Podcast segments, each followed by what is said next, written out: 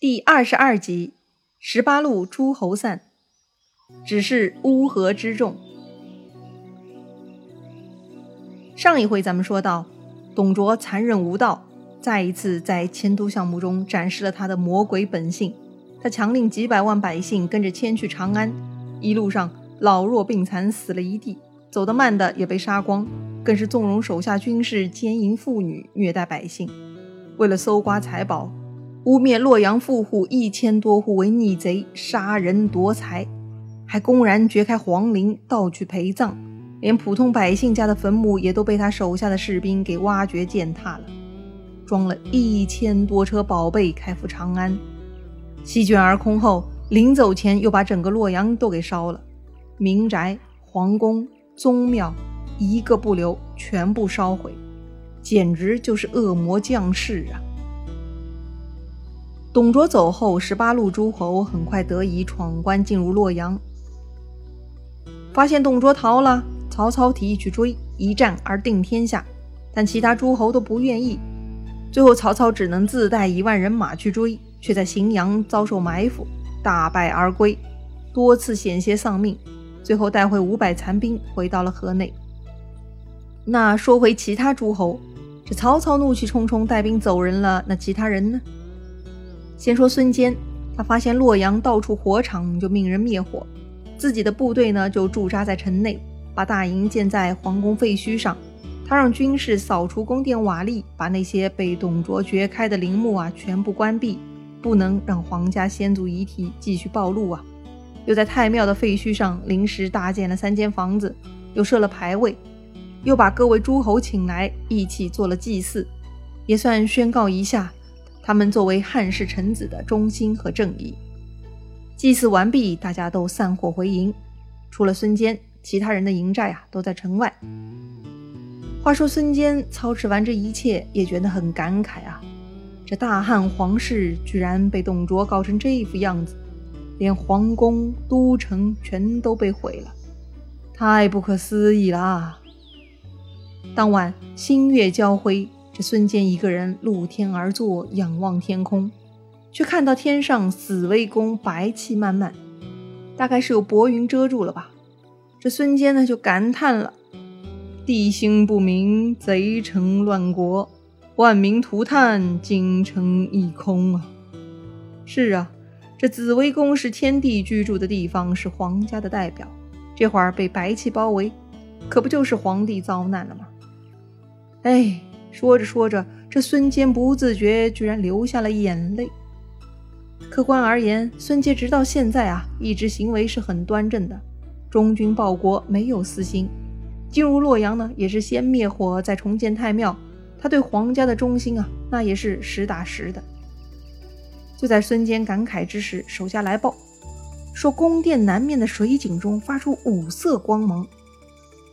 这么异常啊，一定要探个究竟。于是孙坚呢就派人下井打捞，没捞出什么宝贝，居然捞出来一个妇人尸首。但虽然有些日子了，但这尸体居然没有腐烂，可以辨认的。这个女人穿的是宫里的衣服，脖子上挂着一个锦囊。把她的锦囊打开一看呐，里面有个朱红小匣子，用金锁锁着。再撬开金锁，发现是一方玉玺。这玉玺呀，直径四寸，大概呢就是十厘米吧。上面刻着五条龙，这个玉玺还缺了一个角，用黄金镶着，印上呢有篆文八个字：“受命于天，既寿永昌。”哇，想起来了吗？上一次十常侍杀何进导致大乱的时候。当时宫里被何进的手下放了火，那天乱成一锅粥。事后灭火清点，就发现传国玉玺丢了吗？原来是被这宫女给藏匿了呀。孙坚不认识这个宝贝，就问旁边的陈普了。陈普是识货朋友，他告诉孙坚啊，这个是传国玉玺，是当年楚国人边河啊，在金山之下，他呢看到了凤凰停留在一块石头上。所以边河呢就认为这块石头是宝贝，先后呢进献了楚厉王、楚武王，但这两个王啊都觉得边河是耍了他们的。还给边河判了并刑。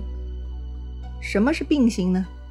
并刑其实是古代的一种酷刑，就是挖去犯人的膝盖骨。著名的军事家孙膑啊，就受到过这个刑罚。话说这边河虽然被挖去了膝盖骨啊，但他坚持说这石头是个好东西，所以呢，他就在金山之下哭泣。最后楚文王发现了他，命令工匠剖雕这块石头，发现果真是宝玉。从此呢，这块玉啊就被称作和氏之璧。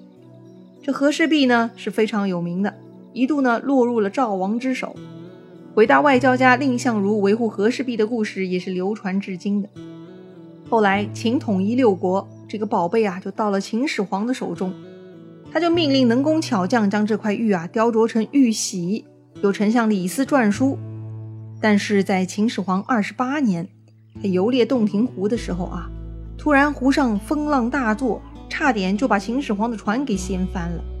他一不小心把玉玺丢进了洞庭湖，结果这玉玺一到水里就风浪停了。感觉啊，这水里就像有妖怪一样。这玉玺镇住了妖怪。八年以后呢，秦始皇又去狩猎，到了华阴，也就是现在的山西渭南了。居然啊，有人拿着玉玺挡在路中间，说是要还给秦始皇。说完，这个人就走了。这华阴和洞庭湖相距千里，却失而复得，也是奇闻了。一年以后呢，秦始皇驾崩了，传给了儿子胡亥。最后呢，又传到了三世子婴手里。而当时刘邦兵临咸阳，屯兵霸上，这子婴啊就献出了玉玺。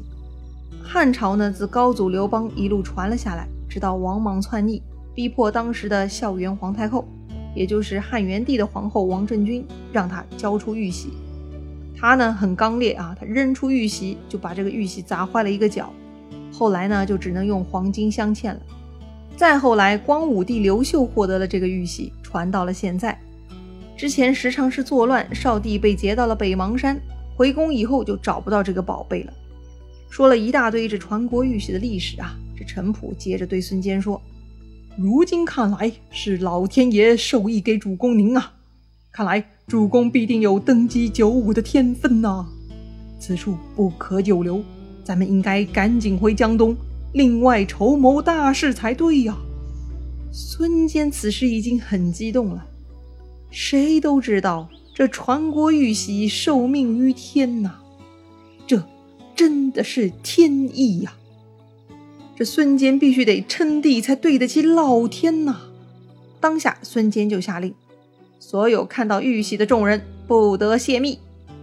俗话说：“天下没有不透风的墙啊。”这个消息很快就被人传递给了袁绍。这个出卖孙坚的人其实是袁绍的老乡，他呢准备用这个消息给自己换一个好差事。所以呀，此人连夜溜出营帐去找了袁绍。第二天，孙坚果然来找袁绍辞别了。说自己身体不好，浑身疼啊，要回老家休养。袁绍笑了，他早就知道了，说：“我知道你是害病了，害的是传国玺的病吧？”孙坚大惊，心想：他怎么会知道？脸上却装得很无辜，说：“此言何来呀？”袁绍继续说：“这次兴兵讨贼，为国除害，这玉玺是朝廷的宝贝。你既然获得，就应当着众人之面留在盟主这里，等我们杀了董卓，还给朝廷。你现在隐匿私藏离去，意欲何为？”孙坚说：“大家都知道，玉玺早丢了。”有啥理由在我这儿？袁绍看他不死心，不得不说的更明白了。建章殿井中之物何在？孙坚还是不承认呐。他说：“我根本没有看见什么玉玺，何必如此强逼？”这个时候，袁绍有些怒了，赶紧拿出来，免得我不客气。这时候，孙坚突然指天发誓说：“我要是得了这个宝贝，私自藏匿，那就不得善终，死于刀剑之下。这个时候，旁边的诸侯啊，都来劝袁绍了。文台都这么发誓了，想必玉玺之事确实误会了呀。误会，见鬼去吧！袁绍就把那个通风报信的军士给叫了出来。他问孙坚：“打捞之时，有此人否？”孙坚一看到这个出卖他的叛徒，就大怒，拔出佩剑就要砍了那个家伙。袁绍也拔出佩剑制止孙坚。你要是当面砍他，就是在侮辱我了。这个时候啊，袁绍背后的猛将颜良、文丑也都拔剑出鞘了。于是孙坚背后的陈普、黄盖、韩当也都拿刀在手上，双方啊剑拔弩张，几乎就要一触即发，一副马上就要开战的样子。这个时候，旁边的诸侯就一起冲过来劝架了。孙坚呢，就随即上马，拔寨离洛阳而去。袁绍大怒啊，赶紧给荆州刺史刘表写了一封信，说明此事，让刘表啊要在路上截住孙坚，夺了玉玺。这里又来了一个新人，刘表。刘表是谁呀？姓刘的，莫非？对，别问了啊，他也是汉室宗亲。刘表字景深，山阳高平人，他是西汉鲁公王刘虞之后。嗯，原来是跟刘焉同一支啊！还记得刘焉吗？刘备的第一任老板呐。当年黄巾大乱之时，刘焉是幽州太守，这会儿的刘表呢，也是荆州太守，都是景帝之后啊。你看他们几个混得多好啊！只有刘备啊，悲催的只是一个平原县令，还是最近刚刚上任不久的。这刘表呢，是当时江夏八郡之一，算是文人名士了。在手下呢，有三个能臣，分别是蒯良、蒯越和蔡瑁。先说姓蒯的两位，他们呢是两兄弟。其实这个姓蒯是很少见的啊，草字头下面一个朋友的朋，旁边还有一个立刀旁。这两位蒯家兄弟呢是很有智谋的。书上说他们是延平人，大概是福建南平吧。而历史上呢，他们蒯家呢就是在荆州的，是南郡望族，啊，无所谓啦，福建人也好，湖北当地人也罢，反正呢，他们对刘表都很重要。再说蔡瑁啊，他呢就是本地襄阳人了，他也是刘表的小舅子。再说回盟军，此时曹操去追董卓了，孙坚也走了，现在只剩下十六路人马了，那下一步怎么办呢？大家还没想法呢。突然有人来报，说曹操啊打了败仗回来了。袁绍呢为了安慰曹操，就摆下酒宴替他解闷。没想到曹操是一点儿都高兴不起来。他说了一大堆他本来的布阵想法，比如袁绍一路守孟津酸枣，各路诸侯守住陈敖，占据敖仓，再依据还原太谷这些险要。袁术呢再带兵驻守丹西，进入武关。深沟高垒啊，到处有诸侯接应，就可以形成压迫局势，震慑董卓了。毕竟各路诸侯都是顺应天意、讨伐逆贼的，胜义之师啊，是一定可以成功的。曹操呢是特别感慨，看到各位诸侯啊都迟疑不肯前进，太令天下人失望了。曹操说啊，他也觉得很羞耻啊。曹操发了一大通牢骚，结果袁绍等人竟然无言以对。其实各路诸侯内心也是认同曹操的计策的，但谁都不愿意多出一份力。曹操发现啊，这群人已经是死猪不怕开水烫了，说啥都没用。算了，那就散伙吧。曹操就自己带兵去了扬州。其他人看到这幅场景，也都纷纷散了。公孙瓒是看透袁绍了，这个绣花枕头一包草啊，没啥能力的。搞不好将来还有变故，赶紧走吧。他呢就带着刘关张回去了。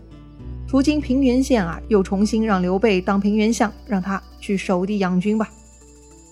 这里有个插曲啊，兖州太守刘岱，他呢问东郡太守乔瑁借粮，这乔瑁推辞不同意，结果刘岱居然带兵突袭了乔瑁营寨，杀死了乔瑁，还收编了乔瑁的部队，真是要命啊！